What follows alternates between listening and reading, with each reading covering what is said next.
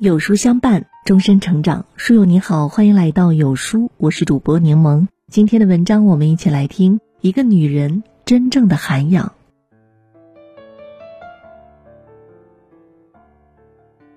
英国哲学家弗朗西斯·培根说：“只有美貌而缺乏修养的人是不值得赞美的。”深以为然。美貌固然能够得到一时的赞美，但是当容颜老去，因为容貌而来的人自然也会散去。真正经得起时光考验的，反而是女人的涵养。只有涵养，才能真正浸润人生，让女人越过越好。而一个女人的涵养有多高，从下面这四点就能看出来：一，不邋里邋遢，衣冠整洁，是最直观的修养。真正有涵养的女人，容貌不一定倾国倾城，但走出去必然衣冠整洁、落落大方。人毕竟是视觉动物，初次见面的时候，衣装打扮很容易给人留下深刻的印象。如果初印象不好，后续就要花费大量的时间精力来扭转印象；但如果初印象不错，后续的人际交往过程也会顺畅很多。这在心理学上叫做首因效应。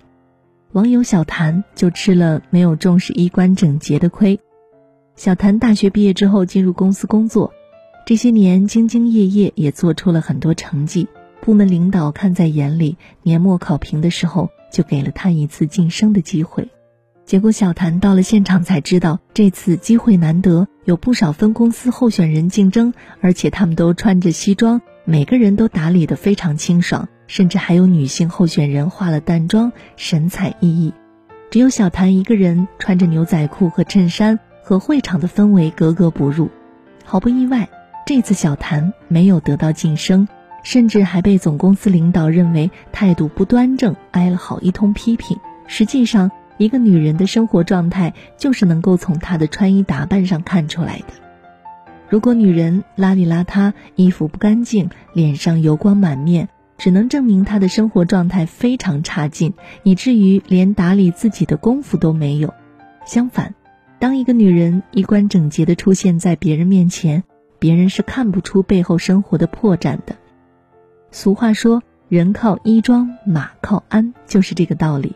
我们的确没有办法决定自己的容貌，但是我们可以决定自己的衣着。用干净整洁的衣装给别人留下美好的第一印象。二，不乱发脾气，谈吐优雅最能展现气质。衣冠整洁只是人际交往的第一步，真正重要的还是谈吐。平和优雅的谈吐能够让人静下心来，认认真真的了解彼此。若是遇到脾气暴躁、嘴巴又坏的女人，恐怕只会令人敬而远之。知乎上也有人曾经提问：什么样的女人有气质？高赞的回答中基本都提到了一点：心态平和，谈吐优雅。只有心态平和的女人，才能做到泰山崩于前而色不变，冷静理智的解决难题，而不是大吵大闹，彰显无知。奥黛丽·赫本在电影《窈窕淑女》中扮演了卖花女伊丽莎。这位卖花女来自社会底层，言语粗俗，行为粗野。第一次被带去洗澡的时候，只能通过大吵大闹，紧紧地抱住自己来表达害怕和恐惧。但在被语言学教授希金斯一番改造之后，他改掉了脏话不断的毛病，还学了一口上流社会大受推崇的贵族口音。结果，伊丽莎参加了好几场上流社会的晚宴，不仅没有人看穿她。原本的身份还对她赞不绝口。伊丽莎之所以能够快速获得上流社会的认可，就是因为她掌握了和他人交流沟通的敲门砖。就像高雅的人总是更愿意与艺术气息浓郁的文人交流，优雅的谈吐能够帮助女人更快融入社会环境之中。优雅的谈吐不一定能够让女人成功，但女人的成功一定离不开优雅的谈吐。三。不自视清高，于人尊重便是于己尊重。涵养很多时候都蕴藏在小细节中。有的人走在路上看见垃圾，只是面无表情的路过；而有的人则会弯腰捡起，扔进垃圾桶。有的人在服务员面前趾高气昂，对他们呼之即来，挥之即去；而有的人面对服务员的优质服务时会认真道谢。正是这一点一滴细微的差别，塑造了每个人不同的涵养。一个真正有涵养的女人，懂得谦卑，会认真对待他人的努力成果，予以尊重。主持人董卿优雅而知性，参与过央视很多的节目，很有名气。但是在面对节目邀请的嘉宾时，不管他们是多大年纪，来自于什么行业，她都始终保持一份敬畏之心，温柔对话。正是因为她的尊重有礼，让她主持的《中国诗词大会》《朗读者》等节目大放异彩。